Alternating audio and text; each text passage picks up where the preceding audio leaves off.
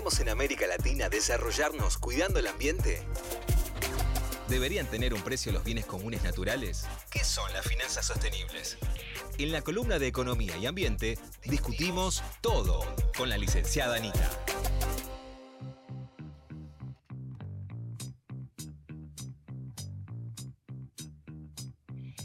Linda la renga que acaba de sonar, es un tema que me encanta y me la sube mucho la musicalización de este programa, así que agradecemos por eso.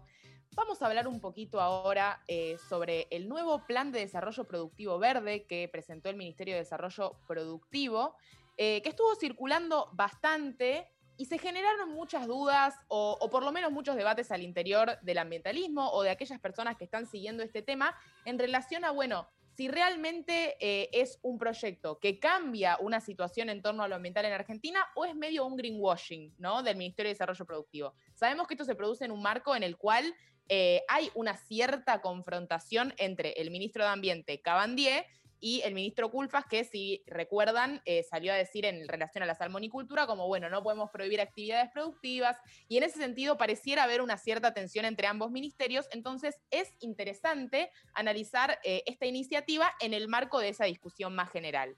Lo primero que tengo para decir respecto a este tema y charlémoslo, ustedes comenten, hagamos una charla fluida y ustedes también desde sus casas pueden mandarnos al 11 39 39 88 88 qué opinan.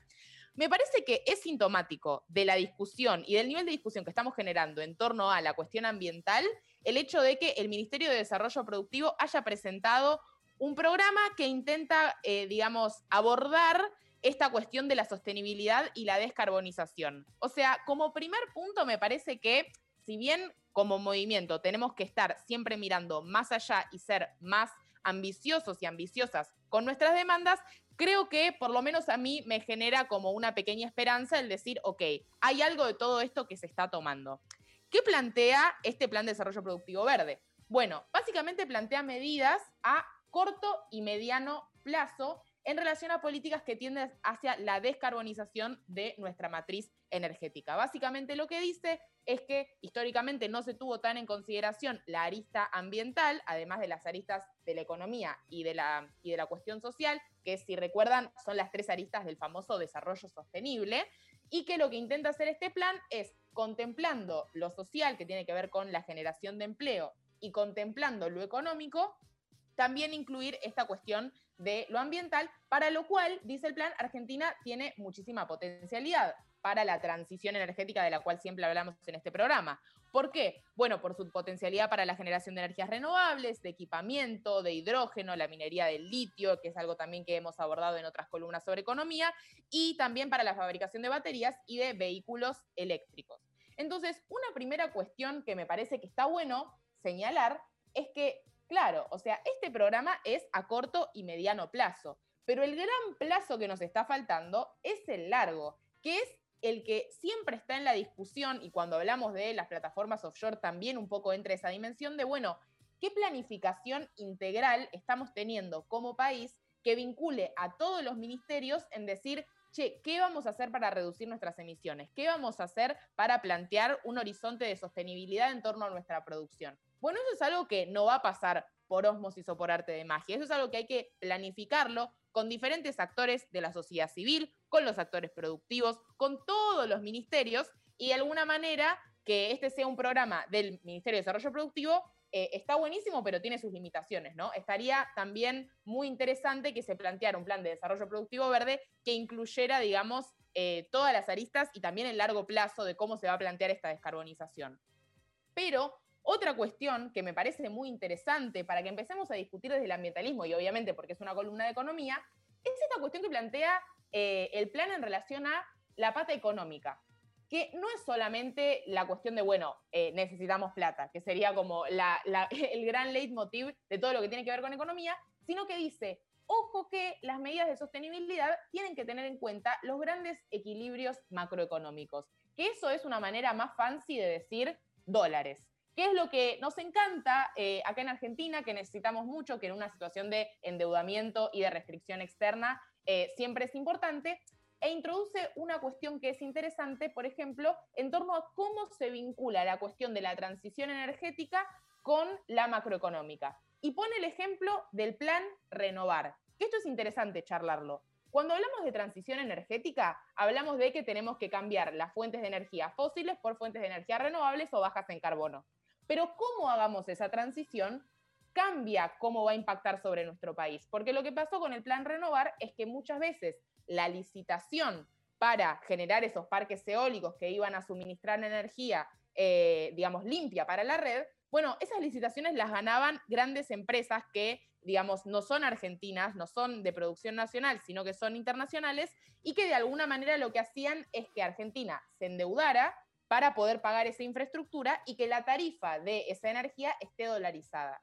Y eso es un tema interesante porque cuando nos estamos planteando la transición y la descarbonización, necesitamos que sea algo a largo plazo, necesitamos que sea algo sostenible en el tiempo y que esté vinculado a, digamos, favorecer el trabajo argentino y la ciencia y técnica nacional que tiene muchísimo para aportar en las energías renovables. Pero claro, estamos arrancando, o sea, tenemos un montón de capacidades, pero hace falta que cuando vamos a, digamos, introducir más energía renovable en nuestra matriz energética, de alguna manera haya una política estatal que busque priorizar la industria nacional para darle ese empujón para que tenga más competitividad y esté en el nivel de otras industrias. Obviamente no es lo mismo todas, ¿no? Se dice que en el tema de los paneles solares y de la energía fotovoltaica, el nivel de tecnologización a la que ha llegado China es básicamente imposible de alcanzar y no tendríamos tanto para aprender en, digamos, e-, esas energías. Pero sí en la eólica y sí en la cuestión del hidrógeno, que si recuerdan hemos hablado también en otra columna, ahí hay mucha potencialidad y es interesante qué promoción vaya a hacer el Estado de eso para que efectivamente se haga con trabajo nacional. Entonces, eso es algo que yo resalto como positivo, porque digamos, no todas las transiciones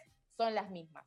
Ahora, yendo un poquito más a estas medidas de corto plazo y de mediano plazo, sobre todo las de corto plazo, para que sean una idea como conceptual, tienen que ver con dotar de financiamiento y de asistencia técnica y de formación a las pequeñas y medianas empresas hoy para que puedan hacer reformas que tiendan más a la sostenibilidad en el tratamiento de los residuos y ahí, digamos, hace una priorización importante de aquellas eh, industrias emplazadas en cursos hídricos que sabemos que muchas veces vierten sus residuos sobre los ríos y eso genera mucha contaminación. Bueno, se hacen inversiones para eh, digamos, que esta situación de alguna manera sea mitigada con mayor tecnología. También se busca impulsar aquellas empresas y aquellas industrias que tengan soluciones innovadoras en relación a cómo dotar de mayor sostenibilidad a la industria nacional.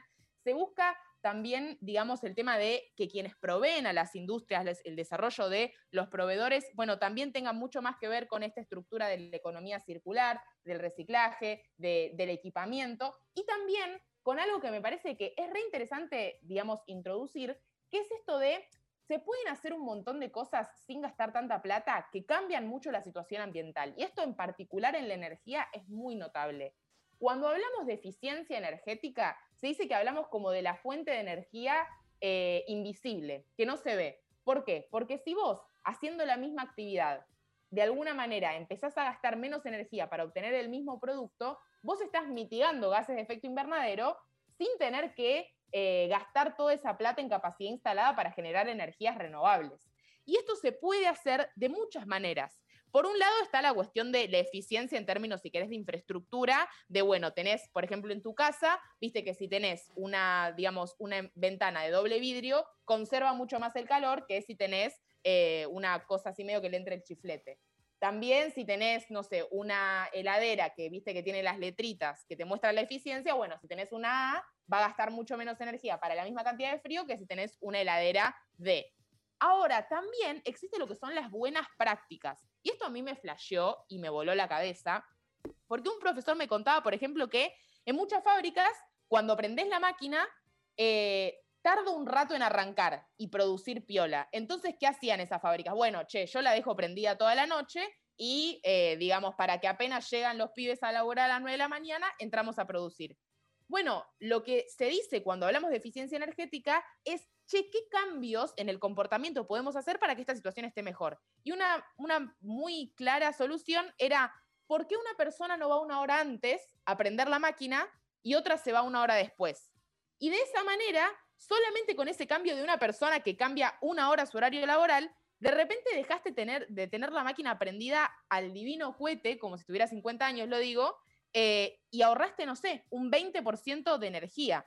Estas son muchas cosas que las industrias no saben o que, digamos, hace falta tener esa, esa, esa expertise de saber, che, acá se podría mejorar. Y creo que hay muchísimo para asistir a las empresas en este sentido, sobre todo a las pymes, que es algo que les mejora a ellos los costos, porque obviamente gastan menos energía y también en términos ambientales, eh, digamos, dotan de más sostenibilidad a todo el sistema. Y cuando hablamos de las medidas de mediano plazo que aborda el plan, tienen que ver sobre todo con la electromovilidad, y con el tema de la cadena del hidrógeno verde, que hemos estado hablando mucho tiempo en, em, en, esta, en estas columnas, en la entrevista que le hicimos a Perel Mutter, que es un experto en hidrógeno verde, sobre cómo este vector energético, bueno, tiene muchísima potencialidad en Argentina para generar puestos de trabajo e incluso en el mercado de exportación. Em, para mí, una cuestión importante para hablar cuando hablamos de electromovilidad es no solamente esta cuestión de, che, vamos a hacer las baterías, eh, digamos, vamos a tecnologizar toda esta cadena aguas abajo, lo que se dice aguas abajo es como, bueno, después de que extraje la materia prima, sino también aguas arriba, como diciendo, bueno, ojo que como extraemos el litio hoy, tiene muchísimo impacto ambiental y eso también lo hemos hablado en una columna sobre litio. Se usan enormes cantidades de agua, se desperdician muchísimos residuos que hoy en día se apilan en montoncitos, montoncitos, ¿no? Pero bueno, que se apilan como en especie de montañas de otras sales que se extraen de la salmuera y que no son utilizadas para nada. Y hay muchísima tela para cortar en términos de eh, modernizar este sistema de extracción. De hecho, hay muchos estudios de investigadores e investigadoras de la ciencia y técnica nacional que están viendo cómo hacer justamente para extraer la misma cantidad de litio en mucho menos tiempo, gastando menos agua. Y ahí yo creo que, por mi parte, un, un, comentario que tengo es que es importante que también desde el desarrollo productivo y desde este tipo de iniciativas empecemos a pensar en el impacto de la extracción de materias primas, por ejemplo, para la electromovilidad, impulsando muchísimo más estos estudios que buscan ver cómo hacemos para mitigar las consecuencias ambientales que existen hoy en la extracción, por ejemplo, del litio. Que hay mucho para hacer. Y sobre todo, si IPF va a empezar a meterse más en este, en este proceso de extracción, bueno, ahí tenemos muchísimas, digamos, puntas para unir en relación a los desarrollos de la ciencia y técnica nacional que buscan encontrar mecanismos de eh, extracción del litio muchísimo más sostenibles. Y obviamente, siempre lo decimos, que haya efectivamente una consulta libre, previa e informada para las comunidades que se asientan en esos territorios, que llevan eh, estilos de vida ancestrales y que obviamente no por la fiebre del litio tenemos que pasarlas por arriba, como sabemos que muchas veces eh, pasa. No sé a ustedes qué les pareció el plan, no sé cómo la sintieron. Yo vi que hubo mucha repercusión eh, en Twitter de una manera como muy polar, ¿no? Eh, estaban quienes decían, ah, listo, esto es todo lo que necesitábamos, Negri, olvídate, cerrame el negocio, ya tenemos la transición energética para Argentina. Creo que es importante decir que no es el caso, esta es una medida, digamos, eh, que tiene un alcance importante y que, digamos, de alguna manera es como la punta de lanza de muchas otras que deben, que deben venir en el futuro, pero no es que cambia radicalmente eh, toda la estructura de energía de Argentina. Em, pero también hay que decir que en esta lucha por avanzar en las cuestiones ambientales, tampoco tenemos que ser, viste, no sé, yo, por lo menos yo, eso me lo planteo yo, Anita, tampoco tenemos que ser como, bueno, nada alcanza, porque si no, de alguna manera nunca avanzamos. Cuando efectivamente las políticas públicas empiezan a tomar nuestras demandas, para mí, la que hay que hacer es decir, che, ¿sabes qué? Esto está muy bueno, lo quiero por tres, Negri. Me gustó tanto que quiero que lo hagas por mil. Y esa para mí es la manera de proceder, como agarrar las pequeñas conquistas y decir, mete acelerador y avancemos. Porque si decimos, esto es una porquería, y yo la veo medio, medio compleja. No sé cómo la ven ustedes, chiquis. Sí, no me, me, parece importante que la construcción sea en ese sentido, en el sentido de decir, es por ahí, pero no alcanza, siempre con el no alcanza, que es un poco bajón porque nada parece nunca alcanzar, pero es importante profundizar lo bueno sin quedarnos en eso. Y sobre todo me parece también en relación a lo que decía sobre la discusión y la manera en la que se abordó el tema en redes sociales, que ya es medio vetusta esta cuestión de dicotomizar y que se genere una discusión en donde ya sabes qué opinar quién y nunca se termina de, em, llegar a un nuevo puerto, a, a llegar a un lugar superador en el debate que me parece que no sirve, que no sirve y además convengamos en que al ambientalismo necesariamente le tiene que importar la reducción de la pobreza, le tiene que importar la situación macroeconómica y también desde, desde los lugares donde se aborda más desde el punto de vista productivista del desarrollo, les tiene que importar también eh, la sostenibilidad ambiental, sobre todo en el, contexto, en el contexto que estamos atravesando, teniendo en cuenta que de la misma manera que la pobreza afecta a la población, también hablamos de pobreza multidimensional, que tiene en cuenta otros factores como la calidad del agua, la calidad del suelo y en definitiva la calidad de vida. Así que me parece que es importante salir de esos lugares que por ahí son un poco cómodos y, bueno, y, y tratar de eso, de llegar a un lugar superador. Bueno, lo decíamos la columna pasada, ¿no? Para mí la aposta con todo este gate que se armó de ambiente y desarrollo, que igual si dejamos de contraponerlo, tengo que buscarme otro kiosco porque el nombre de la columna es ese básicamente. Eh, pero para mí la clave es decir como, che, no es que tenemos, digamos, visiones contrapuestas que son irreconciliables. Hay cosas sobre las que les economistas posta tienen mucho para aprender, porque no saben nada de ambiente, y lo digo por haber estudiado economía y te chequeo que no nos enseñan absolutamente nada de eso, y realmente no tenemos idea, y está bueno tener esa humildad de decir, nos falta formación en este tema que es importantísimo para el futuro de la humanidad, y también del lado del ambientalismo decir, bueno, por ahí hay preocupaciones que tienen que ver con la macroeconomía, con eh, la balanza comercial, que a veces obviamente se nos escapa, no todo el mundo sabe de todo. Entonces, empezar a hacer ese ejercicio de decir, che, esto entiendo que te preocupe, pero fíjate también esto otro, y tener una construcción, eh, una conversación realmente constructiva, bueno, no sé, loco, tal vez seré muy naif, pero para mí se re puede. Es como el costo de vuelta. Recurro al meme de Mean Girls que dice tipo, ¿por qué no podemos ser todos amigos? Y se tira y nadie la agarra. Bueno, no, nombre de tu columna. Claro, total. Me encanta, me encanta. La voy a pensar, pero está para, está para tomarla.